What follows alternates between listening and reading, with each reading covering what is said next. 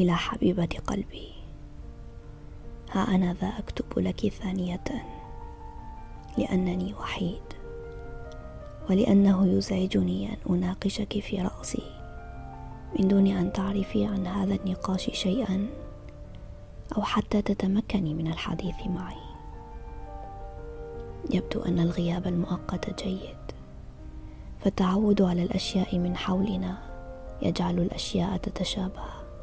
ويصعب التفريق بينها فالقرب يقزم حتى الأبراج بينما توافه الأمور والمألوف منها. إذا ما نظرنا لها عن قرب تبدو كبيرة وذات أهمية.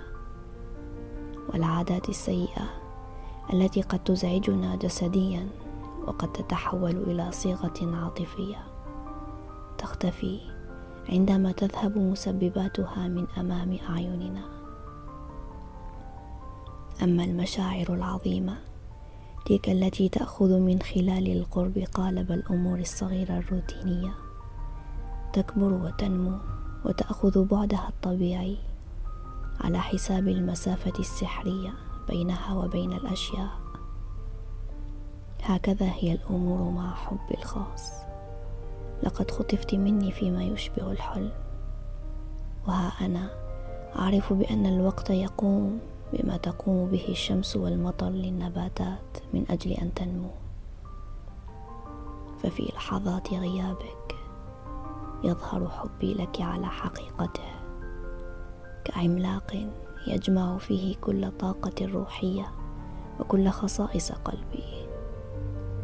فهو يعيد شعوري بإنسانيتي لي مجددا لأني أستطيع الآن أن أشعر بهذا الشغف الجم وذلك الافتراق الروحي الذي يوقعنا في شراكه البحث العلمي المعاصر. وهذه الشكوكية التي تجبرنا على إيجاد العيوب في كل انطباعاتنا الشخصية والموضوعية.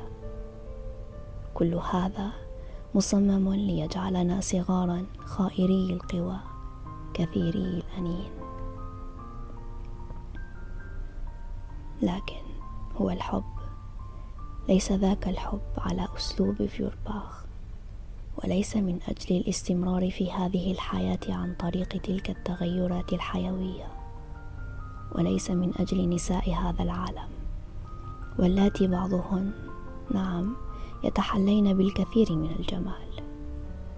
لكن أنى لي أن أجد وجها كل خواصه كل تجاعده هو عبارة عن تذكار لأجمل وأعظم لحظات حياتي. حتى آلامي المبرحة اللامنتهية وخسائر حياتي الفادحة التي لا تعوض أراها في محياك الجميل.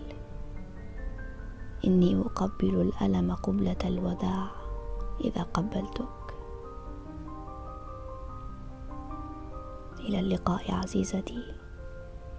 كارل الذي تملكين.